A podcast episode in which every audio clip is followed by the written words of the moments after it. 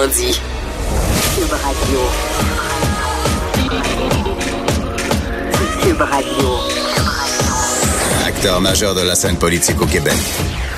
Il analyse la politique et sépare les faits des rumeurs. Trudeau le midi.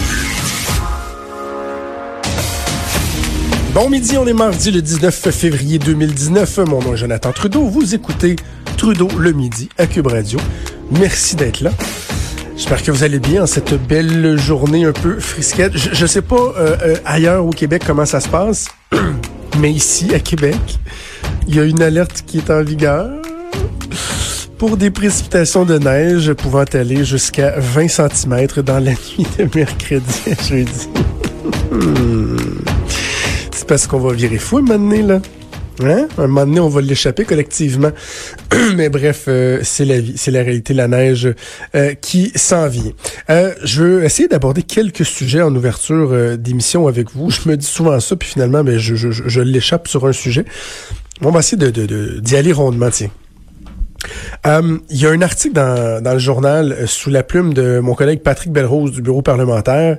Euh, je sais pas si ça se positionne où dans le journal de Montréal, dans le journal de Québec le que j'ai devant moi, c'est en page 17.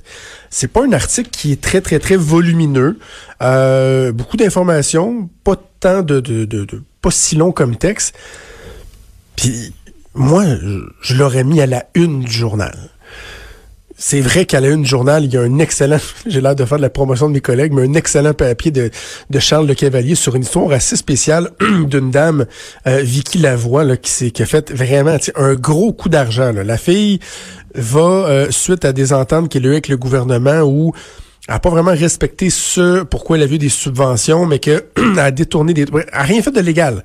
A juste d'illégal. Elle a juste profité du système et finalement, la fille se ramasse à avoir un contrat des redevances, si on veut, de 800 millions de dollars sur 25 ans. Euh, allez lire ça si vous avez pas lu l'article de, de, de Charles Le Cavalier. Genre d'article qui est assez complexe faut comprendre les détails, mais en même temps, c'est très, très, très, très pertinent. Et ça marche au bout sur le site du journal. Euh, il y, y, a vraiment de l'intérêt.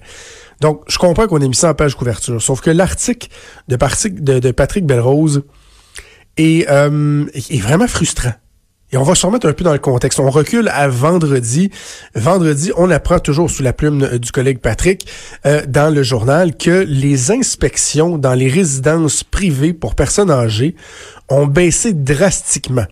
En 2014, là, on parlait de 1008 inspections qui avaient été effectuées. Ça a baissé un peu au cours des dernières années.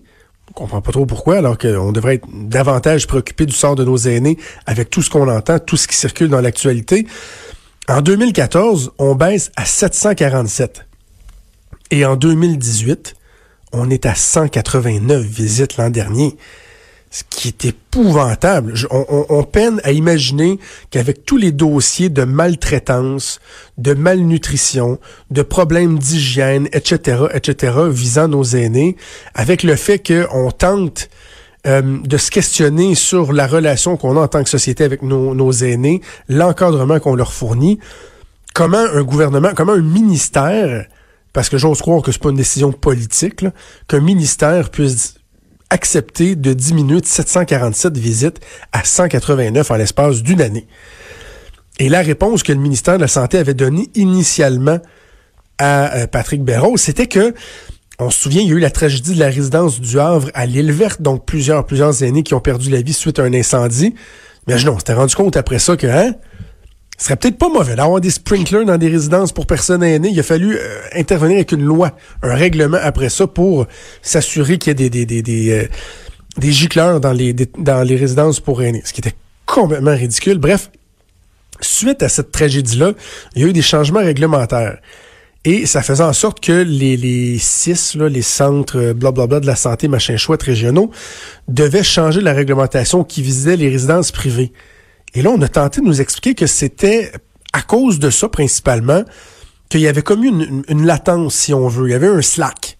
Il y a eu un slack dans le nombre d'inspections parce que il y avait un changement de la réglementation. Et en plus, les sept personnes, parce qu'ils sont juste sept à faire les inspections, ben, les sept personnes, eux aussi avaient dû être formés sur la nouvelle réglementation, comme si ça devait s'échelonner sur un an pour essayer de comprendre euh, les nouvelles disposition de la réglementation. Pas comme si c'était quelque chose de complètement nouveau. Non, non, des ajustements, un resserrement à la réglementation, comme si ces sept personnes-là avaient été empêchées de faire des inspections, de faire ce pourquoi on les paye pendant presque une année de temps. Vendredi, je recevais Harold Lebel, le député du Parti québécois, critique en, matière d'aînés. Et je lui disais, je me souviens de lui avoir dit, croyez-vous le ministère quand il nous dit ça? Y, y a-tu d'autres choses qui se cachent derrière ça? Et là, je vous le donne en mille si vous n'avez pas eu l'article de Patrick Belrose ce matin. Ce qu'on apprend, c'est que pendant que les sept inspecteurs ne faisaient plus ou pas, ou presque plus d'inspection de, de, résidence pour aînés euh, privés, savez-vous ce qu'ils faisaient? Ils essayaient de, de, de, vous pogner ou de pogner des commerces en défaut par rapport à la loi sur le tabac ou sur le pot. Patrick Belrose a appris que, premièrement, les inspecteurs qui font les inspections pour les résidences pour personnes âgées sont également formés dans les domaines du tabac et du cannabis. Et que selon des sources du ministère, on aurait dévié les ressources normalement dédiées euh, aux personnes âgées, aux résidences pour aînés, pour concentrer les efforts pour, dit-on, la mise en place des nouvelles obligations issues de la loi sur le tabac.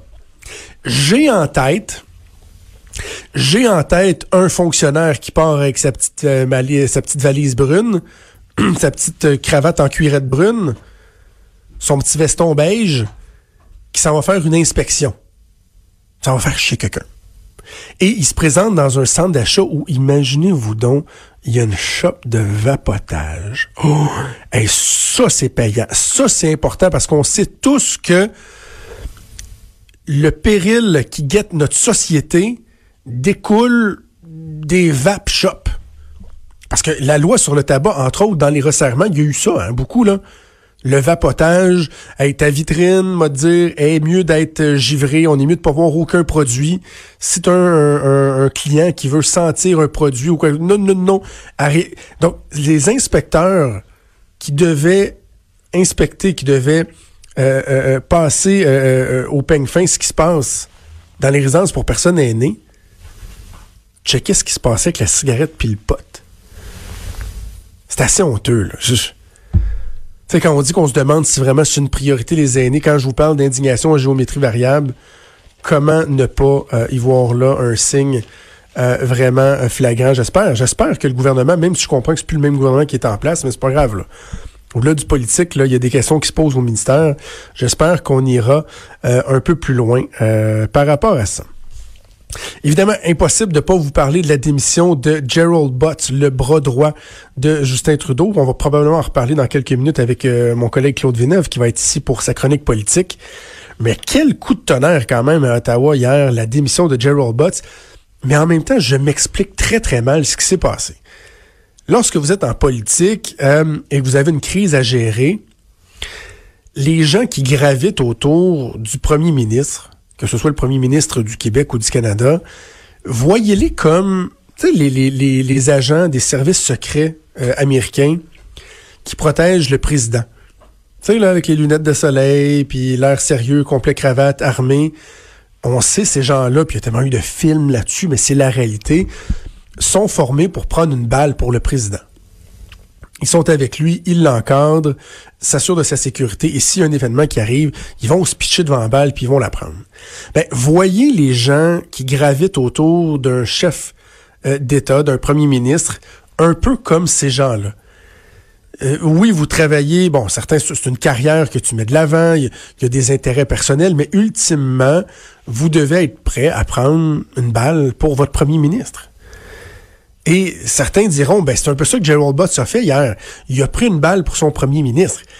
Et son ami de longue date, c'est son meilleur ami. Bon, tout le monde, on en parle beaucoup depuis 24 ans. Ils ont été à l'université ensemble. C'est même Gerald Butts qui a aidé Justin Trudeau à rédiger le, le, le, le fameux hommage qu'il avait rendu euh, à son père, à Pierre Elliott Trudeau, suite à son décès euh, en 2000, et qui avait, même si c'était pas nécessairement ça l'objectif, qui avait mis quand même Justin Trudeau sur la map euh, aux, yeux des médias, qui avait révélé un, certain potentiel en tant que personnalité publique, par la suite personnalité politique.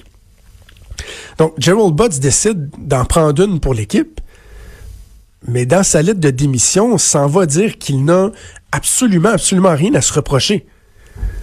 Il, il défend sa probité, son intégrité, son sens de l'éthique, dit qu'il y a à rien, rien, rien, rien, rien à voir là-dedans.